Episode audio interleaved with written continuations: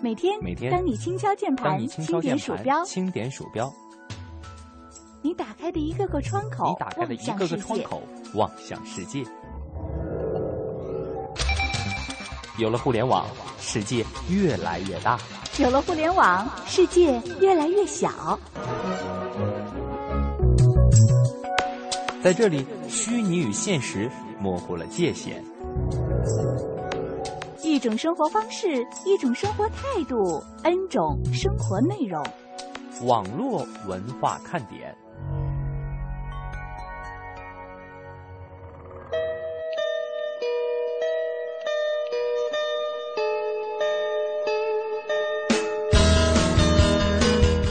网络文化看点今日微语录：为迎接祭扫人群，六十岁的张振林要擦拭一千多块大理石碑，其中有一块他擦了又擦，擦完之后又在旁边低声慢语。妻子三年前去世，在他下葬后的第二个月，张振林选择来当守墓人，因为这样可以日夜相伴。三年过去，他甘之如饴。来自《现代快报》。女儿要回家，父亲急忙去菜市场采办，准备为她做顿丰盛的菜肴。可是女儿一个电话打来，父亲只好把已经买好的大鱼、选好的大鱼换成小鱼。我本来想买白鲳帮你补一下，这样啊，好了，有时间再回来。父亲远去的背影特别的落寞和孤单。听到这里，是否你也想到了自己的父母？从呱呱坠地的婴儿到寒窗苦读的学子，再到跨入社会的职场人士，孩子总有一天要长大，独自去面对社会。家长们应该让孩子放心去飞。所谓先苦后甜，哪怕让孩子在起步阶段吃点苦头，尝一下失败的滋味，那也将成为陪伴他们一生的财富。生活需要放手的智慧。出租车需要啊，下车的时候一摸钱包没带，哎，你说多狼狈啊！司机还好说十几块钱没关系的，急中生智啊，我让车开到了酒店的门口，好在请客的主人已经到了，赶紧借一百块钱出门。司机再次表示十几块钱没关系的，我说对您没关系，可是我心里不安然，今天晚上睡不着觉呀。司机笑笑，一种久违的令人眷恋的笑。如果都能这样，就会少了很多的争吵。我们相信人心本善。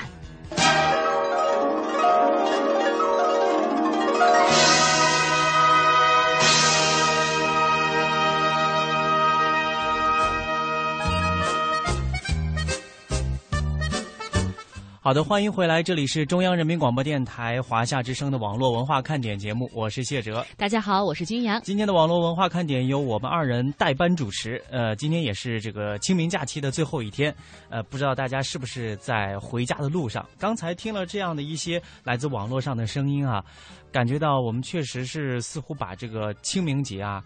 只是把它当成是一个假日了，没有回归到它的本意，是一个节日，是需要我们重温亲情的日子。所以，如果说你没有选择在这样的一个节日去祭扫先人的话，啊，我觉得不妨可以把它作为一个和家人团聚的日子去过一过哈。哎，没错，我觉得这个建议是挺好的。呃，我觉得有一种说法我一直很喜欢，呃，什么是假日？假日就是给了我们所有的爱、所有的亲情一个表达的机会。哎，我觉得这个说法挺好的。哎，说着说着，这三。天的假期啊，眼看着就要结束了。到了明天呢，大家又应该回到自己正常的轨道上去。那。呃，可能要开始挤地、挤地铁、挤公交了哈。嗯，哎，我们哎，我先呃说一下，这位朋友叫零点，他首先在微博上跟我们互动，他说：“谢哲好久没来，听不出声音了。”谢谢啊。呃，我们刚才说到呢，就是马上就要呃假期结束，就要开始上班了。呃，很多的朋友呢，呃，又会搭乘这种地铁啊这些公交工具开始上班了。我们今天跟您的互动话题就是在地铁上，您是如何消磨时间的？呢？嗯，很多网友啊，平常上下班要挤地铁、坐公交。那上下班的路上，你在地铁、公交上会如何消磨时间呢？哎，我们在这儿呢，也是提前哈采访了一些网友，我们来听一听他们在上下班的路上会做些什么。睡觉吧。我要有座的话，一般就闭着眼待一会儿；站着的话，玩会手机吧。一般就是玩手机吧，好像大部分人都是这样，或者拿个 iPad，或者是听听音乐、看手机啊。纸质的书一般在地铁上特别挤，很少能看得到，因为就静静的站在角落里嘛，谁也不影响。我就要么就就是听那个收音机之类的，我会在网上下一些那个能听的广播，然后自己喜欢的话题，啊，就是这样，谁也不碍谁的事儿嘛，大家都自己干自己的。地铁上，嗯，玩手机、听音乐、看小说、看手机或者休息，或者是看公交上的媒体、地铁上的一些媒体、大众氛围什么。看个手机小说什么之类的。没有什么可做的呀，我觉得这在地铁、公交上也没什么可干的。我一般都会看看外面的广告牌儿，因为我觉得就是听歌的时候必须要把声音放到最大，那样伤耳朵。然后看手机，我有时候会比较晕车，所以我就不看，我就看外面的广告牌儿，或者跟朋友聊天儿。我觉得刚才这些网友说的这些啊，必有一款适合你 啊。但是我觉得好像他说的好多我也做过，但确实是呃，利用这个时间看手机的人会比较多，但真的是很伤眼睛。一个伤眼睛，第二个伤颈椎啊。哦，对，就低头族，时间长了之后，你去这个医院去检查一下，医生可能会告诉你叫项项韧带钙化。哦，有这么专业呀？这个这个名字吗？很显然你是患者，你所以才知道这么专业。它是颈椎病的前兆，如果说你朝这个方向，呃，不去注意的话，很有可能就会得比较严重的这个。颈椎病哈，嗯，所以提醒大家，这个低头族我们不能做。那我们是不是可以像一些朋友所说的这个听这个有声小说啊，或者说听一些广播什么的呢？还是有一些问题。刚才有一位朋友已经说到了，如果音乐的话，因为这个地铁里面比较比较吵嘛，是的，所以你必须把这音量开的特别的大，这也伤听力啊。看来就是怎么说呢？如果说你在这个坐地铁、坐公交的时间很长的话，建议大家哈可以。变换一下不同的这个选择，然后听一会儿音乐，看一会儿视频，然后再眼睛伤的不彻底，然后耳朵伤的也不彻底，是吧？我们来给大家总结一下，就上下班路上可以做的一些事情。哎，首先呢，我们可以建议您上班路上可以规划一下今天的日程，在脑子里勾画一下当天所要做的工作。嗯，另外呢，打开笔记本确认今天的行程安排、约会等等。另外呢，还可以发送电子邮件。还有，你可以看地铁或者公交电视啊，现在也很普及了。嗯。不过有个问题哈，我看过的几乎所有的地铁的电视视频，它都不流畅。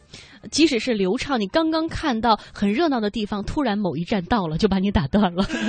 还有在手机上阅读电子报纸，了解当天最新的资讯，浏览电子杂志。嗯，还有说你可以享受私人时间呀，不考虑工作和任何事情，闭目养神，或者是天马行空，呃，慢下来，让自己内心去掌握这个节奏。哎，如果你是一个特别爱学习的朋友，同样可以抓紧这个时间啊，背单词，练听力。嗯，另外你可以听广播，听有声读物，听广播后面还有个括号，可以选择网络文化看点。还有 这个观察乘客啊。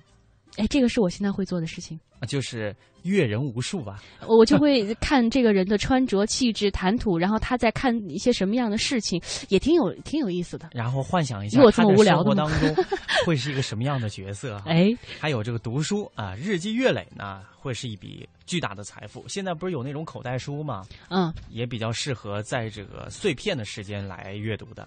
还有。冥想从一百开始倒数，大脑会变得清爽。确定不会睡着吗？我也有怀疑啊。另外还可以建议大家可以听音乐，比如说听点钢琴曲什么的啊。反正也是提醒大家了，无论你做什么，看视频啊，不要时间太长；听手机音乐，声音不要太大。对，呃，我们相信啊，这个。大家都有很多的奇思妙想，也有很多的创意。如果你有哪些和我们以上说的这些不一样的话呢，也欢迎欢迎大家通过我们的官微来和我们进行互动。呃，我们的微博开在腾讯上，是关注“华夏之声”中横杠网络文化看点，在我们的呃帖子下面留言就可以了。嗯。今天呢，我们还要关注另外一个话题，就是关于生活和生命的思考。为什么要说这个话题呢？因为最近啊，出了一件事儿，中国红十字会下设中国人体器官捐献管理中心，最近呢正式启动器官捐献志愿在线登记平台。那这个网站自称是中国境内唯一接受器官呃捐献志愿者登记的网站。但是就在半个月之前，国家卫计委港澳台办公室与国际轮服三四五零地区以合作推出了我国首个器官捐献志愿者登记网站，叫“施与受”。嗯，从过去的捐赠无门到如今的两网并存，作为普通的公民，如果希望身后这个捐献器官，该去哪家登记呢？最终实现器官捐献与移植究竟是谁说了算？我们来听听记者的报道。施与受网站表示是中国首家，而中国红十字会管理的登记平台则强调全国唯一。对此，老百姓难免疑惑：如果有捐献器官的意愿，究竟该选择哪一家网站才更好呢？对此，中国医院协会副秘书长庄一强解释说。两家都是正规的，这个我先必须肯定，两个网站都是正规的，都是政府背景的，都是想做好事的。自从我们国家承认我们要停止使用死囚的器官，看来我们将来唯一的器官来源就是捐献。所以我觉得有两个网站其实也蛮好的，呃，让老百姓多一些渠道了解这些，我觉得这个也没有什么坏处。即便是做慈善吧。呃，也不用垄断嘛，不垄断的话，就是大家有一种良性的互动和良性的竞争，其实这也是好事情。中国人体器官捐献移植委员会主任委员、原卫生部副部长黄杰夫曾表示，中国器官捐献与移植工作还处于成长期，应该有更多社会组织的参与，各省都可以想办法跟社会组织或政府部门合作，开发便捷、服务能力强的器官捐献志愿者登记平台。当更多平台出现，未来在器官捐献环节谁说了算？庄文强说：“这将不是任何一家网站所能决定，而是由 OPO，也就是中国医院协会器官获取组织联盟来严格管理。你表达意愿，这是第一步，就是这两个网站是表达意愿。第二个，等到你到临捐状态。”就是临死亡吧，就临捐的状态的时候，我们有个叫 OPO 的组织，OPO 叫 Organ Procurement Organization，叫器官获取组织。那么由器官获取组织的专家。呃，会进行愿意捐献的这个人的一个呃器官的评估。中国红十字会副会长郝琳娜则特别强调，器官捐献的宣传动员、报名登记、捐献见证、人道救助和缅怀纪念是国家授予中国红十字会的职责。因此，今后各网站平台上登记的器官捐献志愿者信息，应该统一整合到中国红十字会的器官捐献报名登记系统内。现在我们的职责五项：宣传动员。志愿者报名登记在我们那儿，捐献见证要有第三方，你不能医院也好，政府也好，既当运动员又当裁判员，总得有一个别人来知道这个事儿来龙去脉是怎么回事儿，才能保证这个器官的公平公正。黄杰夫在接受记者采访时表示，整合网站的工作应该是在捐献志愿者的人数达到一定的数量时再考虑。最终整合到哪里，他认为应该是老百姓认为最好的一家网站。我们要选一个最好、最能老百姓拥护的网。呃，就是最后会选一个统一的平台。啊，对对对，可是一定要老百姓认为是最好的。那现在才两万人，怎么能选呢？我最少要上千万以后，我才能来考虑。截至今年三月三十一号，我国共有一万九千四百四十一人登记成为器官捐献志愿者，同时有一千六百一十一位公民身后完成了器官捐献，他们捐献的器官挽救了四千三百八十二个器官衰竭患者的生命。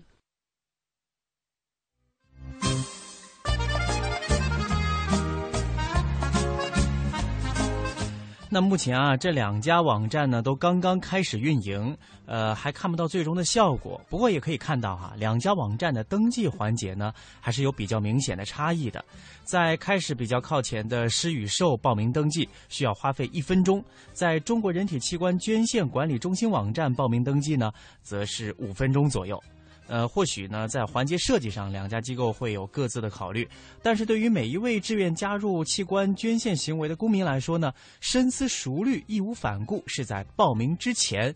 这一点，希望大家要切记啊。这个捐献器官呢，不是说一时的这个心血来潮，还是要对自己，包括自己的家庭啊，有一个比较客观的、理性的了解。呃呃，我们做出的任何一项承诺，都应该对自己负责，同时也对社会负责。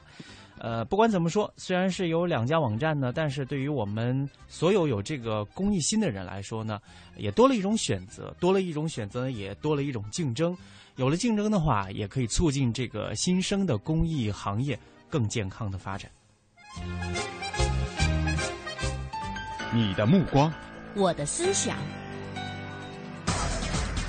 聚焦网络热点事件，呈现各方精彩评论。往事再说。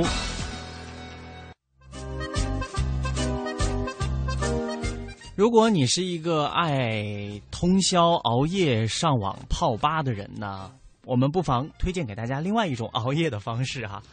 对于很多这个爱读书的人来讲，我跟你讲，即使不熬夜，听到这样的消息也会很兴奋的。对，就是二十四小时不打烊的书店。哎，三联韬奋书店将实现二十四小时运营。呃，这个我们大家可能都有所耳闻。那整个这个华人地区哈，呃，应该说包括呃包括这个呃内地啊，还有香港啊，还有台湾。呃，有这样的一些书店，二十四小四小时的，其中最杰出的代表就是台湾的诚品书店。嗯，已经发展成为了呃。书店行业的一个标杆，哈，都说是许多爱书人是一个非常理想的场所。二十四小时的书店，可能我们不是熬夜的人，也不会通宵在那儿看书，但你总觉得这样的消息特别彰显一个城市的文化气质。对，那现在呢，呃，首都北京啊，也将会出现这样的一家书店了。北京三联韬奋书店将在四月八号开始二十四小时试运营。正邀请爱书的小伙伴们一起到深夜书房来读书、发呆、聊天这是北京地区首家的二十四小时书店。早前呢，台湾的诚品一家二十四小时书店一直受到本地人和外地人的热捧。很多人到台湾去旅行啊，呃，都会把这个逛诚品书店列在自己的行程当中。呃，不打烊的书店，你希望它是什么样子的呢？除了营业时间延长，在经营品种和服务方式上，你期待哪些转型和变化？调查结果显示，网友对二十四小时书店充满期待，也给予了不少的建议。我们接下来就来看看网友不同的声音。哎，首先来听听微信网友，他的名字叫做小橙子学术小超男，他是这么说的：希望增加一些图书推荐，比如说组织一些图书沙龙，邀请书友参加座谈。我觉得他这个书店应该会有这样的内容哈，作为一个很有文化气质的书店。嗯，还有微信网友米，他说：我觉得对于不打烊的书店来说呢，除了借鉴台。湾诚品书店好的经营方式和服务理念之外，还得根据大陆人的生活方式和知识结构层次来制定相应的服务政策和措施。比方说啊，现在市场上各类书目是繁杂多样的，如果全部摆上就不够现实。希望有专业人士或者团体给出意见，有所取舍，这样书店开设的意义会更深一些。此外呢。这样一件好事，我们都希望把它办好，也希望会有更多这样的书店出现，给我们的生活增添美丽的色彩。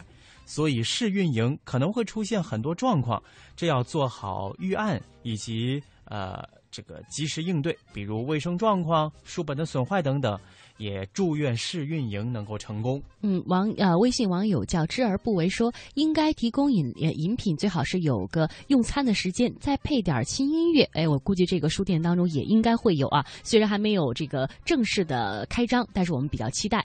微信网友玉林文化是这么说的：现在已经进入了互联网生活的时代，实体书店想要在这样的环境生存并发展起来。必须要有自己的特色和亮点，比如说可以在书店当中设置更多的座位，开设交流区，定期的举办读书沙龙等等，让更多的客户回归到实体店来消费，也是有价值的建议。是的，还有这个网友生活真美好黑河说，一本好书可以让人全心投入的陶醉，但是环境一定要舒适，光线不强不弱。看看书，喝杯热茶或者咖啡，品品细细的品味书香，沙发、书桌、轻微的音乐等配套设施，最好都符合读书的需要。嗯，还有一位网友叫。五和茶华，他是这么说的：“他说，我喜欢不同的书籍放在不同风格装饰的书房里边，有着舒服的呃舒服的看书的桌椅，但不要集中在一块儿，配上点古典的轻音乐，点盏香薰。啊，费用可按小时来计算，也可以交换流动的书籍。店内可以设茶点，必须保持安静。总而言之啦，就是为读书人提供一个雅致的环境，同时要有自己的亮点和特色。哎呀，对于这个五和华的要求说。”可以设茶点啊！我实在是有保 保留意见。他说这个按小时收费，我也有保留意见。呃，因为我觉得读书的地方还是纯粹一些哈，看看书就可以了。你可以让他的环境更舒适、更人性化，但是千万不要和这个饮食呃有什么关系哈？呃，我在想啊，嗯就是这样的书店二十四小时，尤其是它这个深夜的这个时段哈，嗯，对于某些人来说还是非常有意义的。哦比方说一些长期失眠的朋友，啊，对，嗯我觉得还有一些搞创作的人，可能他们的那个生物钟就是白天休息比较多，晚上是他们创作的那个高峰期。那如果在这样的书店有这样的氛围的话，哎，我觉得真的是特别理想的一个场所还有就是啊我们刚才说的这两种人当中的啊。大龄未婚青年。你看，谢哲一说到这个，自己就先会心笑了，说明他在这个范围之内。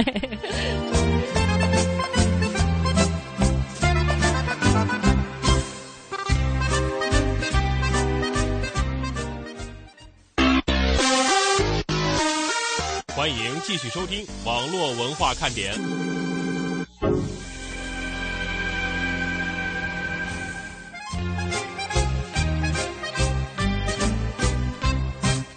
前两天啊，我在这个也是应该是四月五号清明节那一天，嗯。呃，我在北京的一家商场在逛的时候啊，嗯。就看到了一张广告画，广告画上呢是最近非常火的一双一一呃一一对人哈、呃，现在呢他们还勉强的算一对，就文章和马伊琍。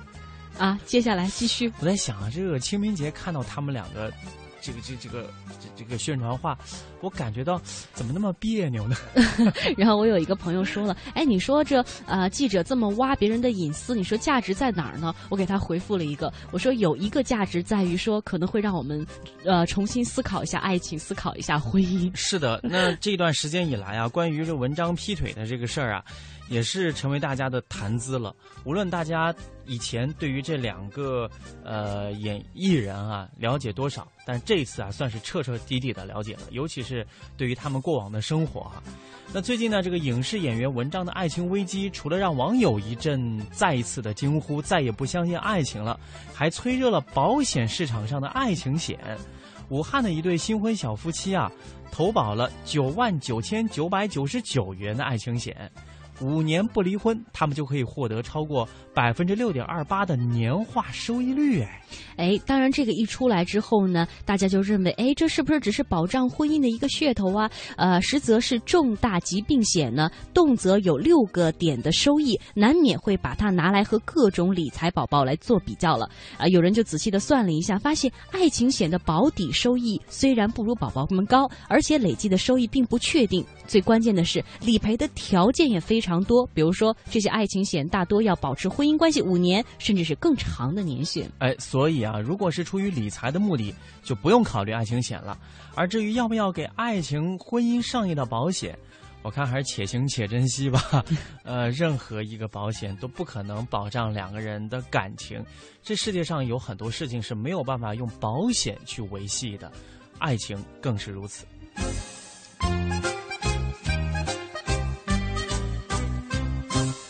这两天啊，这这个军阳的微信朋友圈当中有一条，也被这个我们的小编发现到了。我都没有想到它会这么的流行，我只是随手轻轻点了一下转发键而已。说的是八零后网友秀自制早餐，两月不重样，范姐走红网络。哎，先跟大家分享一下内容。早餐不重样，这是李玟每天的坚持。其实很多在都市生活的人，早上的节奏特别的快，比如说花三五块钱买一个煎饼就赶车。然后最近呢，呃，有一位朋友，就是我们刚才说的李玟，她每天呢是一份主菜，两份主食，两碗粥啊，还有很多呃水果，早餐不重样。他的这种坚持呢，就让很多的网友感叹：哎呀，真的是自己自叹不如。他为什么要吃双份的呢？哦，是啊，你发现了一个细节，但这不是重点，重点是人家这种精致的生活态度是值得提倡的。他不能够送一份给我吃吗？继续内容。三月十六号早餐是南瓜小米粥、肉夹馍，呃，麻辣泡菜。三月二十四号是美式咖啡配木瓜菠萝牛奶和竹炭奶酪吐司。哎呀，真是完美的早餐呐！三月二十六号呢，早餐是咖啡、自制的小热狗、煎蛋、司康。这司康是什么呀？是不是面包的一种？好专业的气死哈！啊，不对，是吐司哈，有可能是的。呃，酸奶、蓝呃蓝莓、根据早餐食材和心情，这个携手浪迹天涯，为每一份早餐选择了合适的餐具，让原本丰富的早餐多了一份精致，同时也为你的下班增加了一样要洗的东西。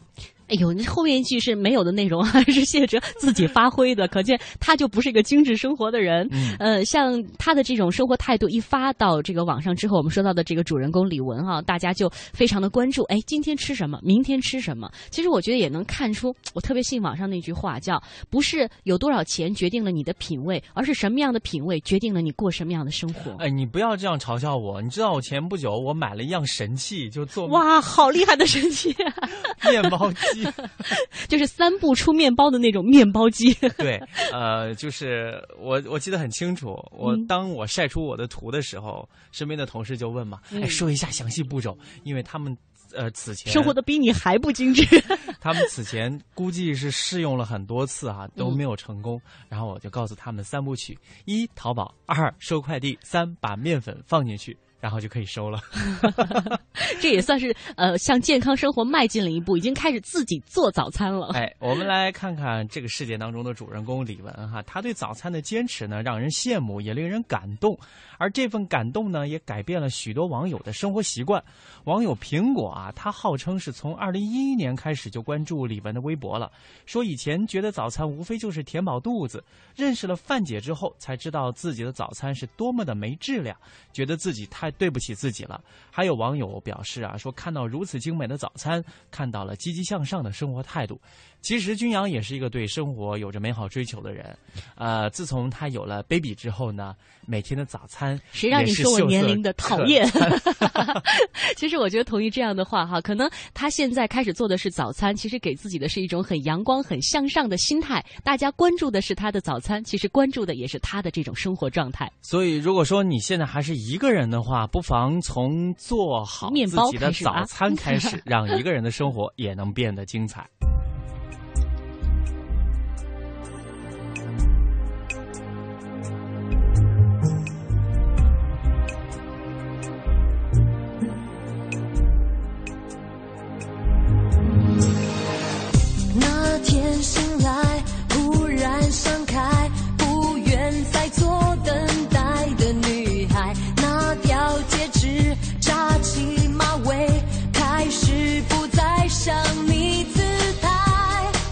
接受无奈，承认失败，他才是你。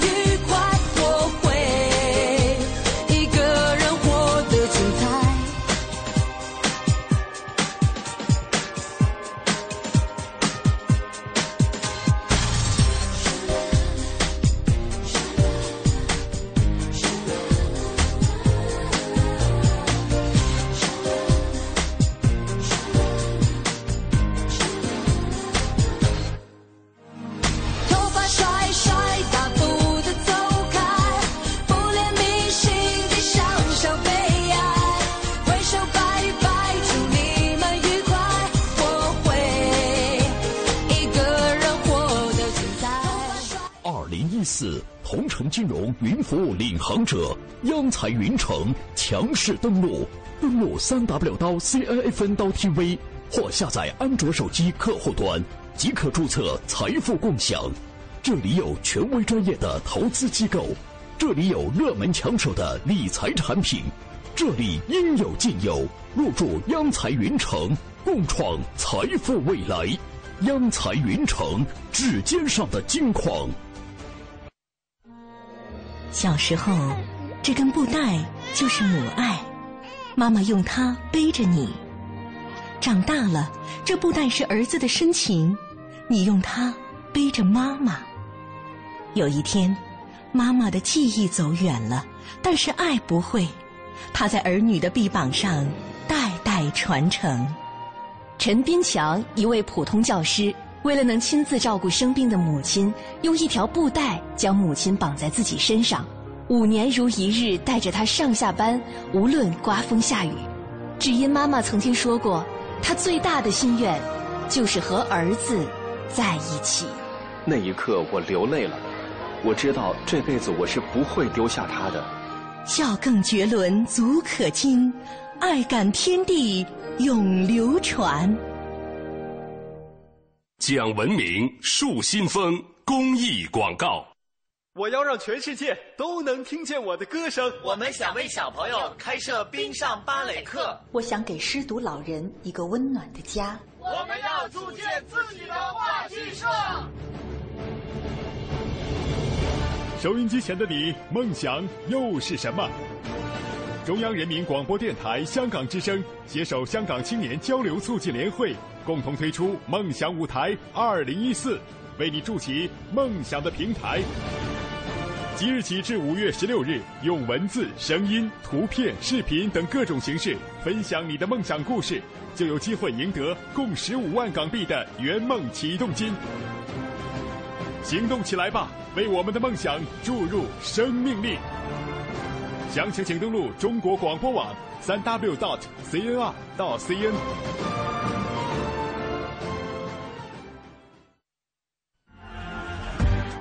巴菲特对微软创始人比尔盖茨说：“我很早就思考，我有机会和责任将财富回馈社会。”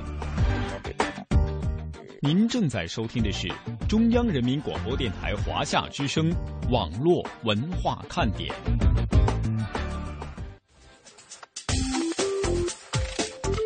这里是网络文化看点，依然是来自中央人民广播电台华夏之声，我是谢哲，依然是来自代班主持君阳，我们俩都代班哈。呃，我不知道大家对于这个网络上的一些对话哈了解多少？我不知道君阳，你对于、呃你在和别人这个交流的时候啊，你最怕看到什么样的话？最怕是你满怀着满腔的热情，打算有很多话想跟这个人交流，你打算他问你，你问他，结果他给你回了个哦，啊，心拔凉拔凉的。呃，和哦异曲同工的还有呵呵，对。哎，有没有想过啊？嗯、这呵呵啊。他其实虽然是在笑啊，但是你可以读出他在敷衍，他在冷笑。没错，你读出的是这些情绪，所以让人觉得很愤怒。那单从这个字面上来说，这“呵呵”这两个字，他还是你既然跟笑有关嘛，他还是善意的。那怎么会到今天就演变成这样一个让就是在网上聊天的这两个人无比痛恨的这样的一个回复呢？呵呵这两个字啊，呃，是之前被一个网络调查评为二零一三年度最伤人的聊天词汇。它和哦，在另外一个类似的网络调查当中啊，是摘得了桂冠。那么，呵呵和哦，为何如此伤人呢？嗯，接下来为大家介绍一下一些网友他们的经历。哦的伤害力有多大？网友叶呆呆深有体会。她和男友是异地恋，十一假期她想去见男友，用 QQ 告诉他。男友只回了一个“哦”，她大怒，提出了分手。虽然被男友极力挽回，但从此“哦”成了他们网聊的禁语。呵呵与“哦”等类似词汇为何会如此伤人呢？因为他们不是一个真正的回应。如何回应别人向你发出的声音，这是基本的沟通能力。很多成年人感觉到，如果对方没有回应或不及时回应，自己的情绪会产生巨大的波动。幼小的孩子更是如此。弗洛伊德的著作《性学三论》当中讲到了一个故事：一个三岁男孩在一间黑屋子里大叫：“阿姨和我说话，我害怕，这里太黑了。”阿姨回应说：“那样做有什么用？你又看不到我。”男孩回答：“没关系，有人说话就带来了光。”一个网友也讲到了他的故事：儿子和外婆玩，我就去洗脸，他玩得很高兴，突然跑来说：“妈妈，妈妈！”我对他说：“嗯，妈妈在洗脸。”我突然意识到他是想告诉我他很高兴。我问：“你是不是很高兴啊？”他嗯了一声，就自己跑开了。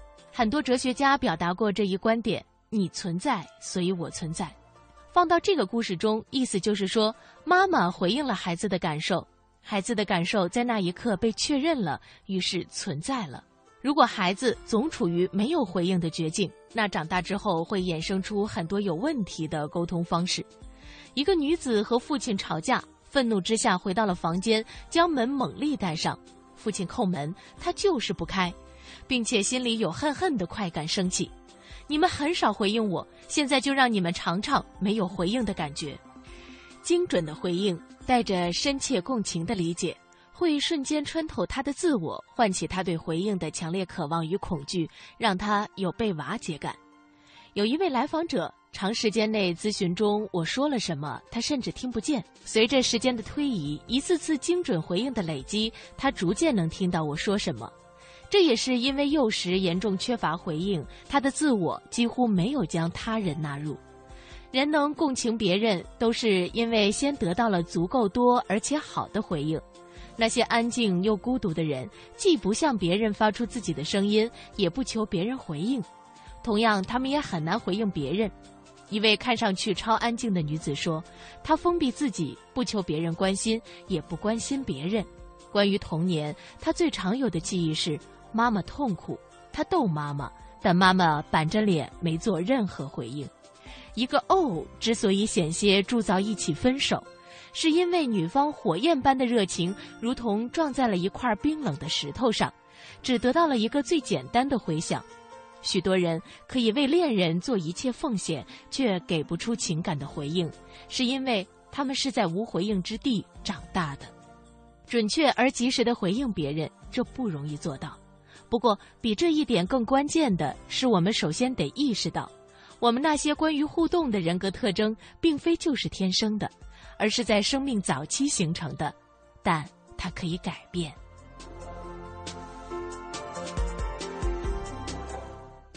特别想问一句，今天的网络文化看点是由谢哲和君阳主持的耶。哦，你要我接什么？哦，你要接这个字是吗？我在想，可能对于听众朋友来说呢，无非就是哦，呵呵。哎，好冷的笑话。来，我们先下一个内容吧。我们来说说这个业内的一些声音啊。去年呢，几乎每个月阿里巴巴和缔造者马云呢都是焦点，在这个刚刚进入的四月份也不例外。二号的时候，恒生电子股份有限公司发布了公告，说马云成为这个公司的第一大股东了。嗯，先来说说恒生电子啊，恒生电子是国内唯一一家能够提供相关领域全面解决方案的全牌照 IT 服务公司，主要是向银行、证券、保险、基金管理等金融机构提供应用软件解决方案。公司成立于一九九五年，二零零三年在上交所上市。三月十七号停牌，四月二号公告被马云。收购恒生电子并没有立刻复牌，而是应证监会做出了充分说明的要求，并且在四月四号上午默默的召开了说明会。与会记者不许录音，不能够录像，不安排单独采访。复牌的日子就在短暂的清明假期之后，而恒生电子带给传统金融业的担忧或许也持续更久。马云收购恒生究竟打着什么主意呢？接下来我们来听一下报道。魔镜魔镜，谁是最土豪的人？如果真的有魔镜这种东西，问这个问题，里面八成会映出马云的脸。光三月份，马云和他的阿里巴巴用于向外投资的钱就超过百亿。而最近的一个收购案，马云个人控股的浙江荣信吞下了恒生集团，当然也包括恒生集团旗下的恒生电子。如此一来，可以说是重重扯动了传统金融业的神经。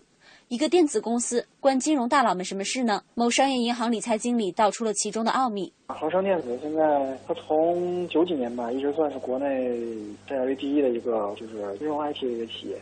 银行方面应该是跟跟五大行、五大国有行合作比较多。然后包括杭州，它因为它发起在杭州嘛，还有杭州当地的那个银行，然后还有就是证券市场，证券市场用它的那个软件比较多。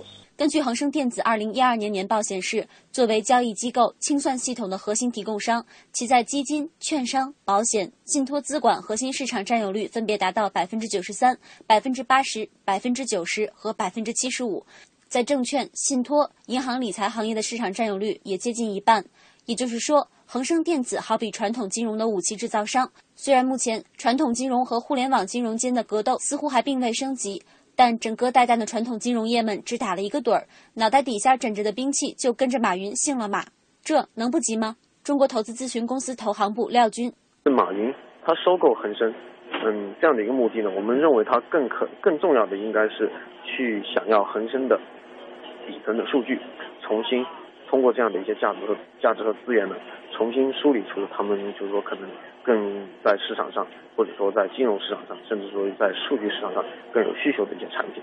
因为恒生电子是传统金融机构的 IT 供应商，所以马云成为恒生电子实际控制人后，相当于掌握了绝大部分金融机构的后门。传统金融二十年来的大数据就这样为他人做了嫁衣，这样的担忧合理吗？在昨天上午的说明会上，恒生电子执行董事总裁刘曙峰明确表示，客户的商业秘密不会受到威胁。系统数据的管理与监控由客户掌握，恒生电子接触不到这些数据，更谈不上获取这些数据。而一位资深软件安全工程师也表示，所谓的后门也不是说开就开的。后门就是潜伏在这个软件当中的一个人为编写，但是它是没有公开的，就相当于。在你家里面的比那个家的房间开了一个一道暗门，这个暗门你不知道，但是它可以随时进来。应该说是只有这些恶意软件才会有后门。如果像有很多人怀疑微软 Windows 当中藏有后门，其实大家都一直在怀疑，但是没有人抓到证据。为了力证客户数据并不会被阿里使用，恒生电子董事长彭正刚在投资者说明会上承诺，公司的主营业务不会发生变化，但随即遭到了投资者呛声。既然什么变化都没有，为什么把这次收购称为战略投资呢？对于这个发问，刘曙峰没有继续回答。如果金融机构的数据不可能为阿里所用，恒生的价值又在哪里？对此，电商行业观察员鲁振旺表示：“这就好比围棋开盘时的抢边站脚，一切都在于布局二字。入股那家公司是马云个人搞的一家公司，所以说这个也可以看作是阿里巴巴或者说是这个阿里集团它的一次布局吧。因为恒生呢，它实际上还是做。金融软件的入股它的话，我自己的感觉还还是为了未来的这个整个的这个互联网金融吧，嗯，因为，呃，本身的话，它可能是对于国内的这个证券交易啊、基金啊，包括这个刷卡交易啊，它其实是有一些技术手段的。这样的话，未来的话，不管是这个支付宝钱包走向线下，比如说是开发这个 WePos，还有其他未来的话跟银行的这种结合，有很多想象力了。如果布局成功，过去传统金融业的武器工厂将成为互联网金融的杀伤力基地。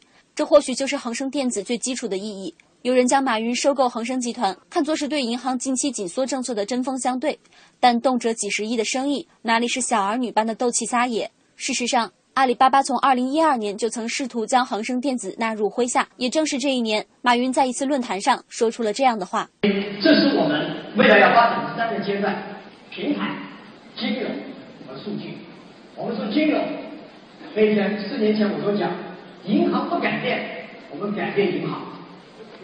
今天我们共同努力，不是改变银行，是帮助银行。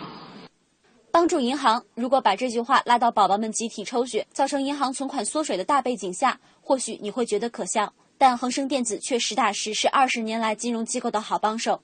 偷换个概念，说他的老板马云以后也是，你大概也不能反驳。中央财经大学银行业研究中心主任郭田勇：阿里云计算了这些功能，如果运用到恒跟和恒生电子现有的业务相结合，那么我认为呢，对提高恒生电子这家公司的数据处理和分分析的能力，为各家金融机构提供更好的服务，这块它肯定是会有帮助的。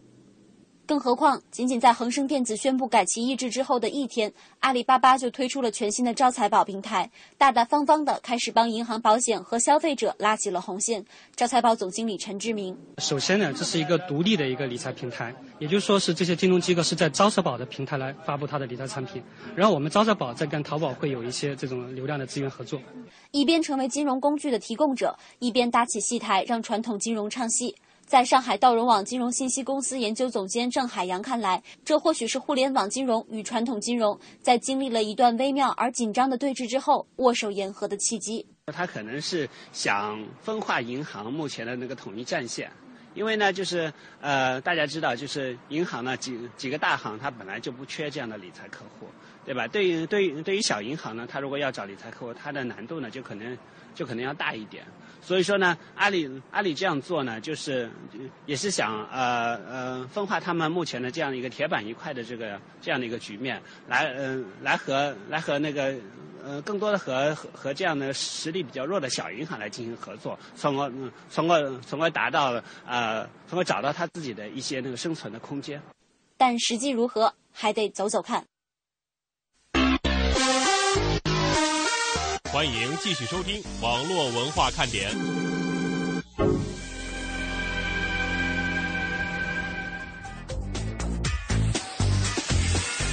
清明节已经过去了，那么最近呢，在很多的这个网络的，呃，尤其是这个使用电脑的朋友来说呢，有一件事儿可能也是比较关注的，就如果说你以前的这个操作系统依然是微软 XP 的话，清明节之后它停止了服务。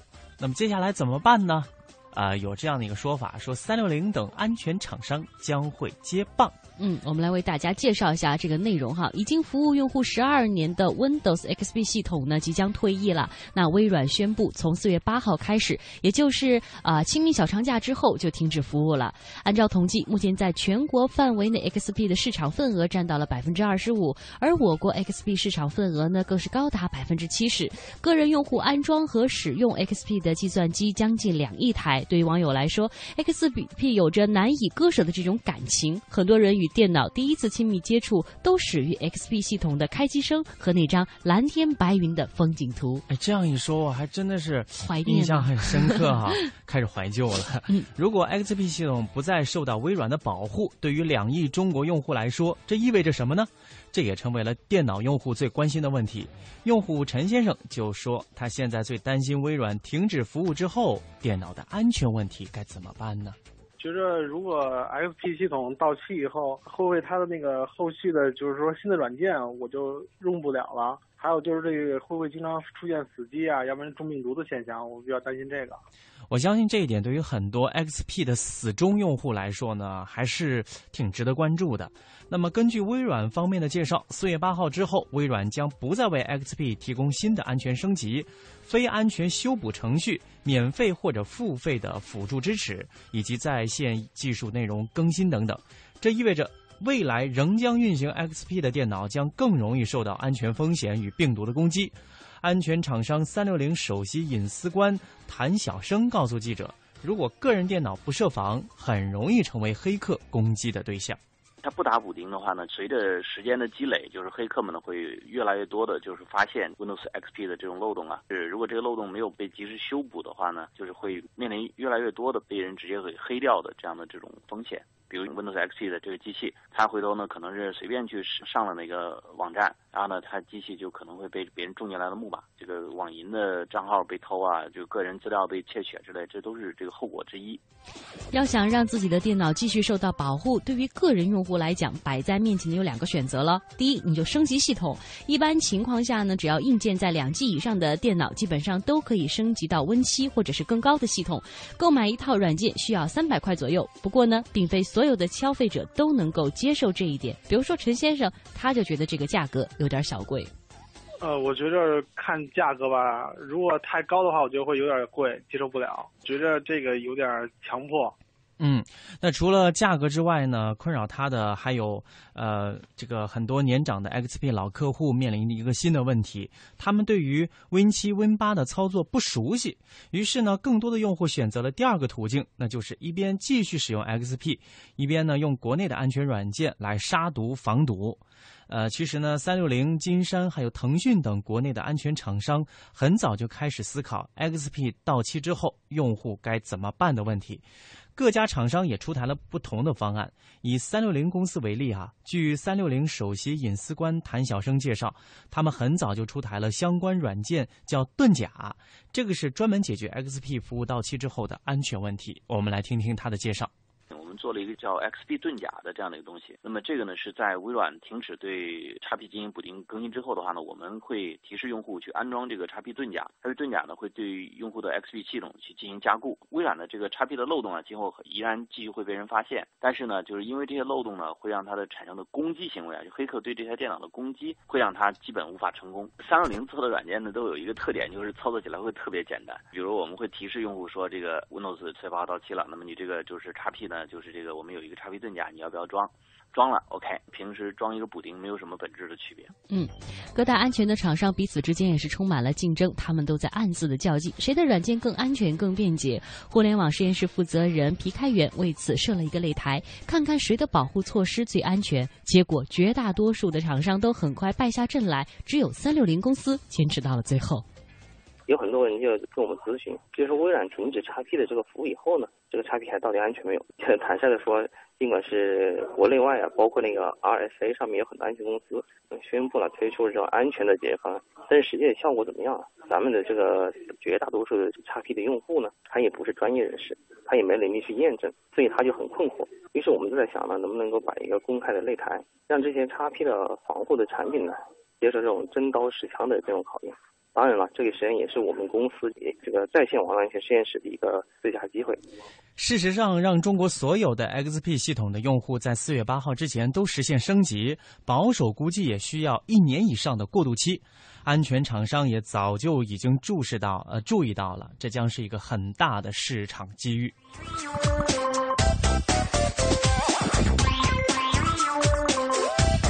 好，我们再来用今天节目最后剩的这点时间呢，和大家说一说我们关注的一呃一个纪录片哈，《舌尖二》。呃，之前有各种版本的说法，说这个春节期间上映首映哈，然后呢又说成是三月底，然后说四月上旬，现在已经拖拖拖。目前呢最新的消息是十八号开播，而且是。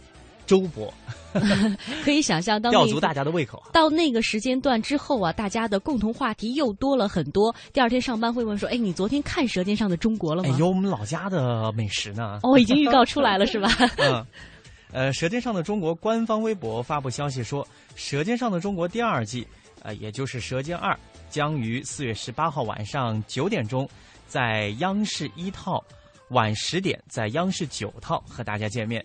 这个消息一出啊，网友纷纷表示千呼万唤始出来。期待已久，终于要开播了。哎，为大家介绍一下，《舌尖二》将延续第一季的主题，它的核心呢依然是在探讨中国人与食物之间的悠久情缘。它分了七集，呃，其中就包括了像时节脚步、家常秘境相逢等等。对于这些消息啊，不少吃货纷纷表示，周五又有可以打发时间的节目了。嗯，这样的节目是活色生香的，对吧？而且。给很多的吃货们又列出了一个新的菜单儿哎，我觉得这样的纪录片真的是特别好，它把吃变成了一种文化。嗯，哎呀，你好高大上啊！其实对于更多的吃货们来说呢，呃，就可以按图索骥了。呃，就知道这些美食它都藏在我们国家的哪个角落里。